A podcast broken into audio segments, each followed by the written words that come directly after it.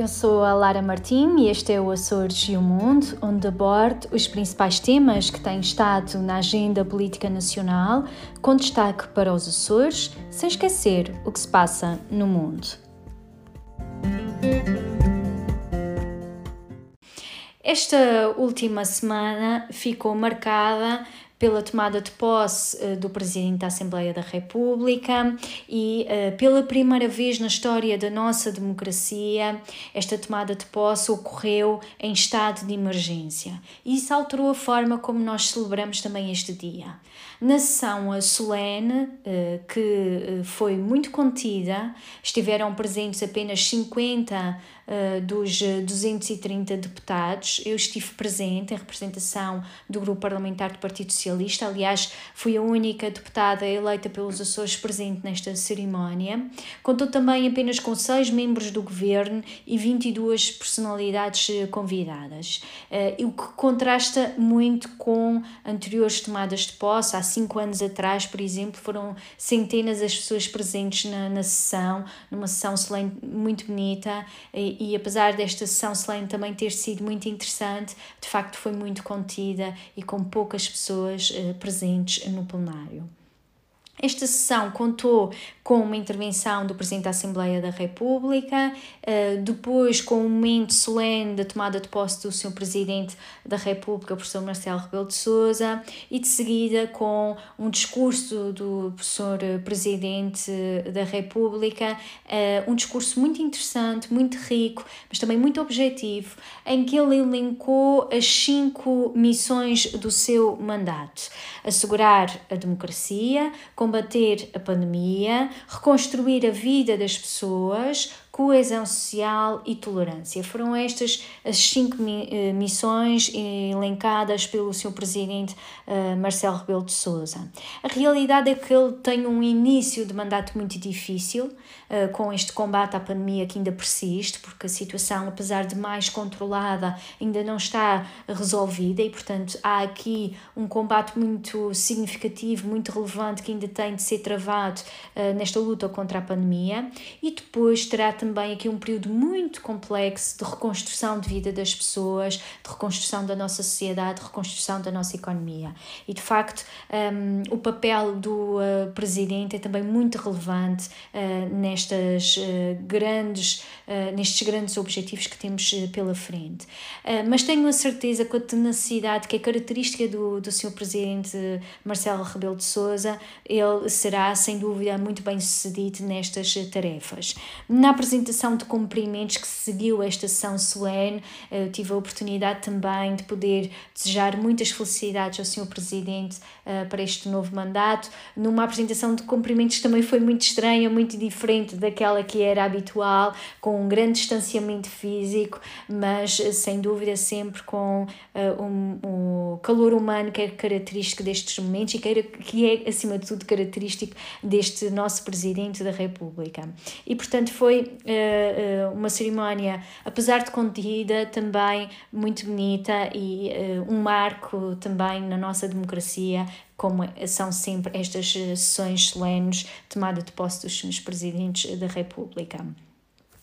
Outro momento também uh, muito relevante nesta semana foi a renovação do estado de emergência. Sempre que há uma renovação do estado de emergência, coloca-se a questão: será este o último estado de emergência que vamos viver durante esta pandemia? E de facto fica sempre essa esperança. A realidade é que hum, a população está toda muito cansada, muito ansiosa e um, a, a, eh, também a definição se este será o último ou não estado de emergência depende significativamente da evolução da pandemia e também da ação de todos nós. E por isso é muito importante que a gente mantenha todas as regras de distanciamento e todas as regras também uh, de utilização da máscara, de lavar as mãos com frequência e de garantir assim a nossa segurança, mas também a segurança das pessoas que estão à nossa volta. Neste, nesta semana foi também apresentado um novo plano de desconfinamento, um plano muito objetivo, muito claro, com base em níveis de risco que evoluem consoante o número de novos casos e o índice de transmissibilidade e que dessa forma também irá definir a evolução do desconfinamento ou se regredimos na abertura. O, o Sr. Primeiro-Ministro apresentou com muita objetividade o, o que é que irá abrir a cada semana e também a avaliação que será feita de 15 em 15 dias sobre a evolução da pandemia perante estas aberturas, sendo sempre possível que haja uma regressão neste, neste nível de abertura, mas eu julgo que acima de tudo a virtude deste novo plano é uh, a visão de futuro que dá não só à população, mas acima de tudo às empresas e é fundamental para que as empresas possam também estar preparadas para o momento em que irão reabrir. E, portanto, sem dúvida, é um bom plano, um plano sustentado, um plano objetivo que permite aqui uma visão em relação ao futuro que é eh, de facto uma mais-valia para todos nós. Ah, além disso, também no final da semana, o governo apresentou reforçadas medidas de apoio às empresas, ou seja, novas medidas, acima de tudo, com um reforço daquelas medidas que têm sido já implementadas ao longo destes meses. E esta também é uma boa notícia para as empresas, porque vêm também aqui as suas eh, reivindicações a serem concretizadas pelo governo. E, portanto, também um passo relevante neste período que vivemos tão difícil para as nossas empresas. O outro tema que teve também a ser uh, votado na Assembleia da República foi a proposta de, do, do, de uma iniciativa do PSD que propunha a criação de um grupo de trabalho para inventariação, classificação e desafetação a favor da região autónoma dos Açores de património imóvel do Estado abandonado e devoluto na região. E um, o, o PS apresentou um conjunto de propostas de alteração com o objetivo de clarificar esta iniciativa e de não criar falsas expectativas, porque, segundo o nosso Estatuto Político-Administrativo da região autónoma dos Açores, os uh, imóveis, portanto, as infraestruturas militares ou que estejam no domínio público não podem ser automaticamente transferidas para a região. E, portanto, uh, para nós é, era relevante que isto ficasse claro para que também não se crie a expectativa que vão ficar resolvidas todas as situações com esta proposta, porque a realidade é que isso não é possível. Há aqui um trabalho de inventariação que é importante, mas depois há aqui um outro trabalho em relação a este tipo de infraestruturas que uh, nunca é automático como transparecer desta iniciativa. Também é importante salientar que este tema não é um tema novo.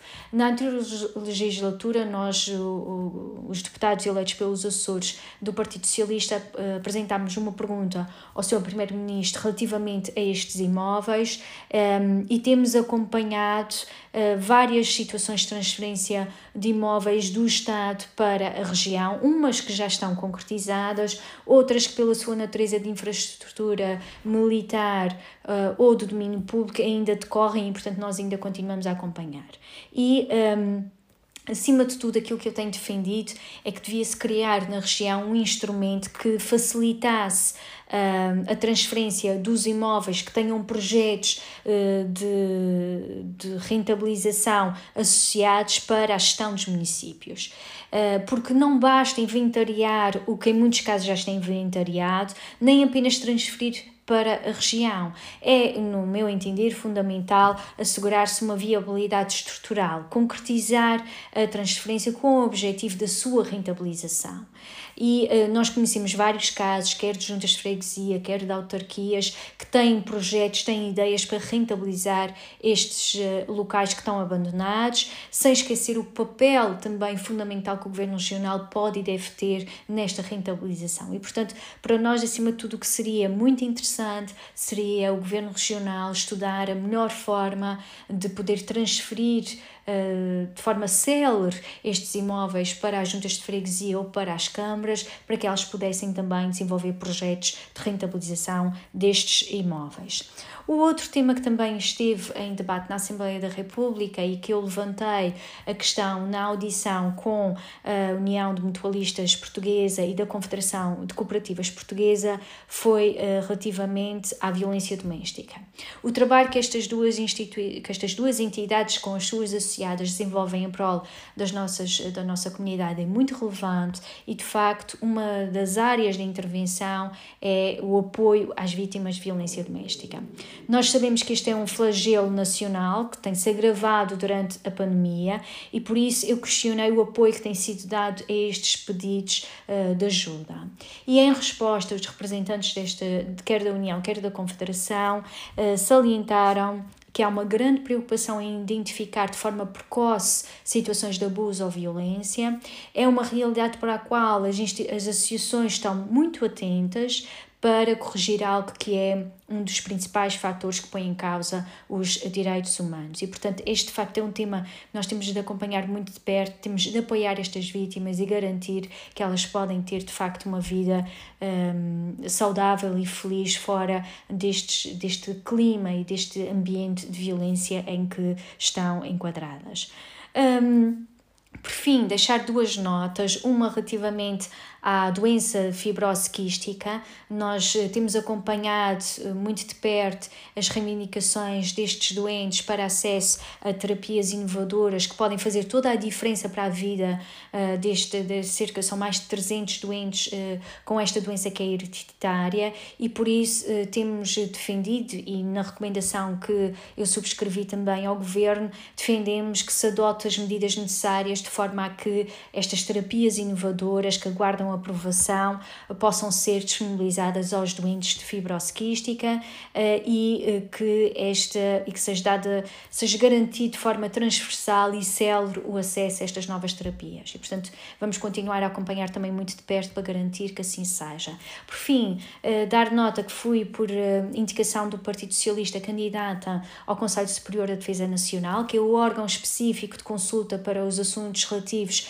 à Defesa Nacional e às Forças Armadas, que é presidido pelo Sr. Presidente da República.